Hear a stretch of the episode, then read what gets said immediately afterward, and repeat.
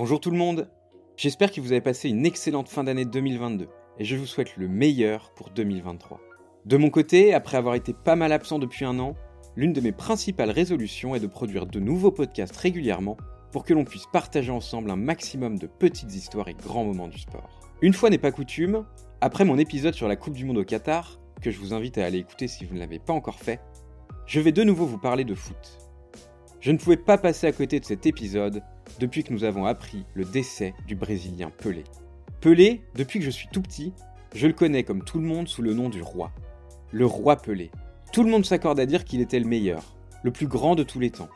Même Maradona, Platini, Zidane, Ronaldo et Messi ne semblent jamais avoir menacé ce statut dans l'histoire, quel que soit leur talent, leur performance et leur palmarès. C'est d'ailleurs bien lui qui a été désigné meilleur joueur du XXe siècle par la FIFA, et même meilleur athlète du siècle selon le CIO, devant Mohamed Ali, Carl Lewis ou Michael Jordan. Et pourtant on a le sentiment aujourd'hui que personne ne l'a vraiment vu jouer, car peu d'images restent de son époque. Du coup j'ai voulu comprendre cet engouement, cette quasi-unanimité à propos de ce joueur, en me replongeant dans sa carrière.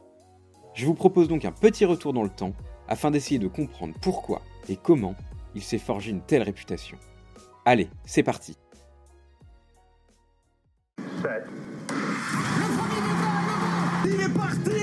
Julien Philippe. Elle y va peut-être. Et c'est elle qui marque Elle est presque là, cette victoire. Accélère Accélère. Lormanodou qui s'envole. Elle est immense, cette championne. Je crois qu'après avoir vu ça, on peut mourir tranquille. Le sport, c'est bien. Cette information qui vient de nous parvenir, Pelé est mort, le footballeur de légende est décédé. C'était une véritable légende du football. Il avait 82 ans, cet homme, il était malade depuis. La nouvelle était crainte, mais presque attendue depuis quelques jours. Frappé par un cancer depuis un peu plus d'un an, hospitalisé en soins intensifs depuis quelques jours, Edson Arantes de Nascimento, dit Pelé, est décédé le 29 décembre 2022 à Sao Paulo. Il suffit d'observer la réaction des Brésiliens pour comprendre ce qu'il représentait dans ce pays. Des supporters de la Seleção en pleurs, une veillée funèbre de plusieurs jours auprès de sa dépouille déposée au centre du stade de Santos, son club de toujours, et trois jours de deuil national décrétés par le nouveau président Lula. Dans le monde du football également, les hommages se sont multipliés, et notamment en France, de Platini, déclarant que Pelé était tout le football, à Mbappé, assurant que son héritage ne sera jamais oublié. Ces deux déclarations, qui paraissent à première vue bien bateau et très consensuelles comme le monde du football sait en produire par centaines au bord des terrains ou en salle de presse, sonnent en fait très justes. Parce que oui, Pelé était le football, tout le football, dans ce qu'il a de plus pur, par son aisance technique, sa conduite de balle insaisissable, ses dribbles chaloupés, son sens du but létal, sa vision du jeu omnisciente, son plaisir de jouer et celui qu'il procurait aux spectateurs et téléspectateurs du monde entier. Et non, son héritage ne doit pas être oublié, car il est le symbole ultime d'une époque désormais révolue, où le foot se suivait à la radio plus qu'à la télé, dans les journaux plutôt que sur Insta et YouTube, bref, une époque loin du trop-plein médiatique que l'on connaît aujourd'hui, et où chaque photo, interview ou apparition du roi était un privilège pour les fans du monde entier. Mais comment s'est-il bâti cette réputation de meilleur joueur de son pays, de la planète et même de l'histoire? Est-ce vraiment justifié? Certains pensent que ses records, sa domination sur le jeu, sont liés à son époque, où le niveau de jeu était faible, les règles différentes, et qu'il ne pourrait tout simplement pas rivaliser avec les stars d'aujourd'hui. Bon, je pense qu'il est impossible de comparer les époques, et ça m'intéresse pas vraiment de toute façon. Ce qui m'intéresse plus, c'est de revenir à l'origine de Pelé, pour comprendre ce qui a fait de lui le roi. Son histoire footballistique commence en 1956. Enfin, en réalité, elle a démarré dès sa naissance ou presque en 1940. Mais c'est en 1956 qu'il est recruté par le Santos FC, club de Sao Paulo, aujourd'hui encore l'un des meilleurs d'Amérique du Sud. C'est à partir de cette année qu'il va apparaître sur les radars du football sud-américain et qu'il va éclabousser de sa classe les terrains brésiliens. Avant d'en arriver là, il a découvert le foot grâce à son père, joueur lui aussi, qui l'accompagnait lors de ses entraînements. C'est ici qu'il a pour la première fois tapé dans un ballon, et rapidement, il a semblé clair que ce petit gars des favelas avait un truc en plus. De ses matchs pieds nus dans la rue à ses premiers clubs, il commence à se faire un nom dans la région, aux grandes dames de sa mère, qui ne souhaite pas qu'il s'essaye à une carrière dans le football. Heureusement, l'entraîneur de Pelé à son adolescence arriva à la convaincre de signer pour le Santos FC. Dès son arrivée dans le monde professionnel, il éclate aux yeux de tous. Âgé de 15 ans seulement, il marque dès son premier match amical le premier de ses 1283 buts qui seront recensés durant toute sa carrière. Et quelques semaines plus tard, il s'impose comme un titulaire indiscutable de son équipe. Son ascension est fulgurante, jamais un joueur n'a connu une telle précocité. Trois mois plus tard seulement, il est appelé en équipe nationale pour défendre le maillot Verde lors du choc contre l'Argentine, dans le mythique stade du Maracana, comme un symbole. Les Brésiliens s'inclinent 2-1, mais c'est bien lui qui inscrit le seul but de son équipe. Et trois jours plus tard, de nouveau face à l'Argentine, il est cette fois titulaire et marque encore, menant les siens à la victoire 2-0. Le reste de sa saison est exceptionnel. Il termine meilleur buteur du championnat de l'État de Sao Paulo et obtient sans surprise sa convocation pour la Coupe du Monde 58. À cette époque, vous vous en doutez, pas de Twitter, Instagram ou autre, ce qui fait que personne ou presque en Europe ne connaît encore ce joueur. Mais cette Coupe du Monde va tout changer. Pour Pelé, pour le Brésil, pour le monde du foot dans son intégralité en fait. La rumeur court à l'abord des stades suédois, qui accueillent la compétition, qu'un jeune Brésilien, âgé de seulement 17 ans, vaut le détour. Malheureusement, arrivé blessé, il ne dispute pas les deux premiers matchs de poule et ne prend part qu'à un bout du troisième sans trouver le chemin des filets. L'attente retombe alors quelque peu jusqu'au quart de finale, même si Pelé est alors devenu le plus jeune participant à une Coupe du Monde à seulement 17 ans. Face au Pays de Galles, il retrouve sa place de titulaire. Le match est tendu, rugueux, comme souvent à cette époque. Il faut savoir que les cartons n'existent alors pas, et honnêtement, à moins d'un meurtre, les arbitres n'excluent jamais les joueurs. Malgré un jeu haché, à la 66e minute, au terme d'un enchaînement magnifique, Pelé ouvre le score d'une demi-volée du pied droit, envoyée dans le petit filet du but adverse, devenant le plus jeune buteur de l'histoire de la plus prestigieuse des compétitions, un record qui tient toujours. Fou de joie, il se rue sur le ballon toujours empêtré dans les filets adverses, vite rejoint par ses coéquipiers et par les photographes, qui à l'époque sont autorisés à rentrer sur la pelouse au moment d'un but. La légende est en marche. Les Brésiliens l'emportent 1-0, puis retrouvent la France en demi-finale. Emmené par un Juste Fontaine au sommet de son art, qui terminera avec 13 buts au compteur à la fin de cette Coupe du Monde, un record qui ne sera sans doute jamais battu, les Bleus sont malgré tout dépassés par la Furia brésilienne et par son numéro 10, qui inscrira un triplé, menant son équipe à une victoire 5-2. La finale, face au pays hôte suédois, se terminera sur le même score fleuve, avec, cette fois seulement, si l'on peut dire, deux buts du jeune Brésilien. Pelé s'est fait un nom. Auteur de 6 buts en 3 matchs, il a mené son pays à sa première victoire en Coupe du Monde. Et 4 ans plus tard, il restera au sommet en remportant l'édition 1962 disputée au Chili. Auteur d'un but et d'une passe décisive lors du premier match, le prodige brésilien se claque après seulement 25 minutes lors du second match face à la Tchécoslovaquie. Sauf qu'à l'époque, les changements n'existent pas. Du coup, il sera contraint de terminer la rencontre, mais ne rejouera plus une seule minute d'une compétition magnifique sur le plan collectif, mais terriblement frustrante d'un point de vue individuel. Malgré cette blessure regrettable, les premières années de la décennie 1960 vont être celles de sa domination totale sur le football. Elles vont voir en fait l'émergence de la première superstar du foot et dessiner les prémices de la marketisation du sport, si on peut le dire ainsi. En effet, depuis ses prouesses suédoises en 1958, dans le monde entier, Pelé est admiré, et son club de Santos, ainsi que son pays, l'ont bien compris. Courtisé par les plus prestigieuses équipes européennes du moment, le Brésil ne souhaite pas perdre sa pépite, à tel point que le gouvernement le place au rang de trésor national non exportable. Il ne peut alors donc légalement pas quitter son pays pour aller jouer dans un autre club. Tout simplement. Et pour profiter de son immense notoriété, son club organise de nombreuses tournées de matchs plus ou moins amicaux en Europe contre des équipes du vieux continent, dès que le championnat local s'arrête. Les foules sont en délire, tout le monde se presse pour voir le roi illuminer les pelouses européennes. Tous ces matchs se jouent à guichet fermé. Les spectateurs escaladent les barrières pour ne serait-ce qu'apercevoir quelques bribes de ses performances. Ces tournées sont tellement fréquentes que sur l'année 1961 uniquement, il dispute pas moins de 116 matchs, soit un tous les trois jours, toute l'année, et dans des conditions de voyage, on peut l'imaginer, pas aussi confortables qu'aujourd'hui. Si l'Europe est la destination favorite de son club pour ses tournées rémunératrices, elle n'est pas la seule. Les Américains se prennent au jeu, l'Asie ou l'Afrique sont également de la partie. C'est au cours de cette décennie que la notoriété de Pelé va grimper en flèche, et s'il dispute au cours de ses tournées de nombreux matchs sans grand enjeu, il domine aussi largement les championnats officiels auxquels il participe. Jugez plutôt, il remporte le championnat de l'État de Sao Paulo, le plus relevé du Brésil, neuf fois, entre 58 et 69.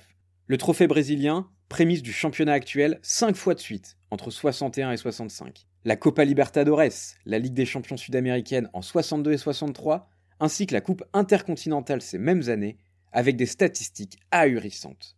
Entre 1957, année de ses débuts, et 1965, il inscrit 463 buts en 348 matchs officiels, soit 1,33 buts par match. Gargantuesque. La suite est un peu moins impressionnante, car la deuxième moitié de la décennie 1960 voit ses performances décliner, avec pour principale cause les blessures. En réalité, c'est bien la seule chose qui semblait pouvoir l'arrêter. Mais la multiplication des matchs et des voyages, l'augmentation de sa notoriété l'amenant peu à peu à être la cible de tous les défenseurs du monde, couplée à un arbitrage des plus laxistes, l'éloigne des terrains à de nombreuses reprises. Alors qu'il avait disputé en moyenne 80 matchs par an jusqu'en 65, ce chiffre tombe à à peine 45 pour le reste de la décennie. Le symbole le plus flagrant de ce phénomène a lieu durant la Coupe du Monde 66. Double tenant du titre, les Brésiliens arrivent en favoris en Angleterre, mais leur leader Pelé arrive sur les rotules suite à ces saisons à rallonge. Malgré cela, il ouvre le score lors du premier match face à la Bulgarie. Mais ce but va complètement modifier la physionomie du match. Le défenseur bulgare Dobromir Zetchev va alors le coller avec pour seul objectif de ne pas le laisser s'exprimer, quelle qu'en soit la manière. Constamment en retard, souvent violent, il matraque son adversaire direct tout au long de la rencontre. Souffrant de nombreux hématomes, dont un énorme derrière le genou droit, le génie brésilien est contraint de déclarer forfait pour le deuxième match, et assiste depuis les tribunes à la défaite des siens face à la Hongrie. À peine remis, il sera titularisé face au Portugal de l'immense Eusebio, et sera de nouveau la victime d'agressions à répétition, de la part cette fois de Joao Moraes, qui lui assène notamment un tacle deux pieds décollé au niveau de son genou déjà douloureux à la demi-heure de jeu. Il finira la rencontre en boitant, genou bandé, ne pouvant qu'assister au show de son adversaire Eusebio, qui élimine alors l'ogre brésilien dès la phase de poule. Pour comprendre l'esprit de ses adversaires de l'époque, il suffit d'écouter la déclaration de Zetchev, son bourreau bulgare du premier match, qui quelques mois plus tard confiera J'ai commencé le travail, Moraïch l'a terminé. Lassé et déçu de subir ses fautes à répétition, sans que le corps arbitral ne le protège un tant soit peu, Pelé annonce suite à cette Coupe du Monde, à la stupeur générale, sa retraite internationale à seulement 26 ans, pour se consacrer à son club. L'histoire aurait pu s'arrêter là. Elle aurait déjà été formidable. Première star du football, ayant bénéficié de la Mondiovision, plus grand talent de l'histoire de ce jeu, double champion du monde ayant tout gagné avec son club, il aurait sans doute été considéré aujourd'hui encore comme l'un des tout meilleurs. Mais il aurait manqué ce côté légendaire, mythique à sa carrière. Et la légende, il va l'atteindre quelques années plus tard en 1969, en inscrivant le millième but de sa carrière au stade Maracana, devant une foule en délire, envahissant la pelouse au beau milieu de la rencontre pour célébrer son héros. Même à l'époque, ces images feront le tour du monde. Mais plus que cela, si son nom trône aujourd'hui encore tout en haut du football mondial, c'est sans aucun doute grâce à sa dernière compétition internationale qu'il disputa en 1970 au Mexique. Convaincu par les modifications réglementaires apportées par la FIFA, et notamment l'apparition des cartons jaunes et rouges, afin d'éviter les chasses à l'homme que subissaient les meilleurs joueurs, et encouragé par la ferveur intarissable de ses supporters, Pelé accepte de revenir en sélection pour participer à sa dernière Coupe du Monde. Jamais la sélection brésilienne n'a semblé si forte, emmenée par son numéro 10, mais aussi par Jairzinho, Carlos Alberto, Gerson, Tostao, de véritables références du jeu. Cependant, l'opposition à laquelle ils doivent faire face n'a également jamais semblé si redoutable. L'Allemagne de Gerd Müller et Franz Beckenbauer, l'Angleterre championne du monde en titre, l'Italie des Boninsegna et Zoff, l'URSS de Yashin, mais aussi l'Uruguay, le Mexique à domicile, tous veulent remporter cette première Coupe du Monde diffusée dans le monde entier en couleur. Coïncidence heureuse pour les téléspectateurs, celle-ci va être l'une des, si ce n'est la plus belle Coupe du Monde de l'histoire d'après de nombreux experts du ballon. Inspiré par le jeu à la brésilienne, toutes ces équipes développent un jeu porté vers l'offensive. Les actions de classe fleurissent, les mouvements collectifs sont légion, et chaque match est un régal à suivre. Mais malgré ce niveau global sans doute jamais vu, au-dessus de tous ses prétendants au titre, le Brésil survole la compétition. Jamais le jaune du maillot brésilien n'a paru si éclatant et n'a autant illuminé le rectangle vert au cours de cette Coupe du Monde 70. Un peu moins buteur qu'à l'accoutumée, Pelé se mue en organisateur de génie pour mener les siens jusqu'en finale où l'Italie les y attend. Ce match, ce sera le sommet de sa carrière, au cours duquel il retrouvera son trône grâce à une performance historique. Il ouvrira d'abord le score et délivrera deux passes décisives dont une, à l'aveugle, passée à la postérité, pour Carlos Alberto sur le quatrième but à l'issue d'un mouvement collectif d'une délicieuse fluidité. Devant les 107 000 spectateurs du Stade Aztec de Mexico et devant les caméras du monde entier, le Brésil a montré qu'il était la référence absolue du jeu et que Pelé en était son plus beau symbole à tout jamais. Les dernières années de sa carrière paraîtront anecdotiques après ce récital mexicain. Il se retirera cette fois définitivement de la sélection et après une première retraite sportive, il signera finalement deux ans au Cosmos de New York en 75, s'exportant pour la première fois de sa vie avec l'accord de son gouvernement, moyennant un salaire juteux pour l'époque. Il se retirera définitivement deux ans plus tard en organisant un match d'adieu entre le Cosmos et Santos, dans lequel il jouera une mi-temps dans chaque équipe. Il quitte alors un monde qui l'aura révolutionné et qui se cherchera toujours ses successeurs. Des Platini, Cruyff, Maradona des années 80, au Messi, Cristiano Ronaldo et Mbappé d'aujourd'hui, en passant par Zidane, Ronaldo et tant d'autres. Mais aucun n'a atteint le roi, tant il est le seul à s'être forgé une telle histoire, relevant presque du mythe. C'est vraiment ça que j'ai ressenti en parcourant sa carrière. Sa vie de footballeur conserve une part de mystère, lui conférant une aura inégalable. Parce que certaines de ses actions se sont inscrites au patrimoine du foot mondial, bien avant la boulimie médiatique que nous connaissons aujourd'hui. Parce que sa carrière se raconte plus qu'elle ne se regarde, laissant place aux histoires les plus folles, voire farfelues, comme cette guerre au Nigeria, qu'il aurait arrêté le temps de sa venue pour un match avec Santos. Parce qu'il a été le premier numéro 10 à inspirer des jeunes du monde entier conférant un statut unique à ce numéro, parce que c'est lui qui a fait que lorsqu'on pense au foot, on pense au Brésil. Parce qu'il est le symbole d'une époque désormais révolue, où les meilleurs joueurs restaient fidèles au même club toute leur vie, sans répondre aux sirènes des grosses écuries européennes. Et enfin, parce qu'il a su laisser éclater son talent aux yeux du monde lors de cette formidable Coupe du Monde 1970, qu'il terminera comme le meilleur joueur, il conservera une place à part dans l'imaginaire collectif des fans de football aux quatre coins du monde et restera, à tout jamais, le roi.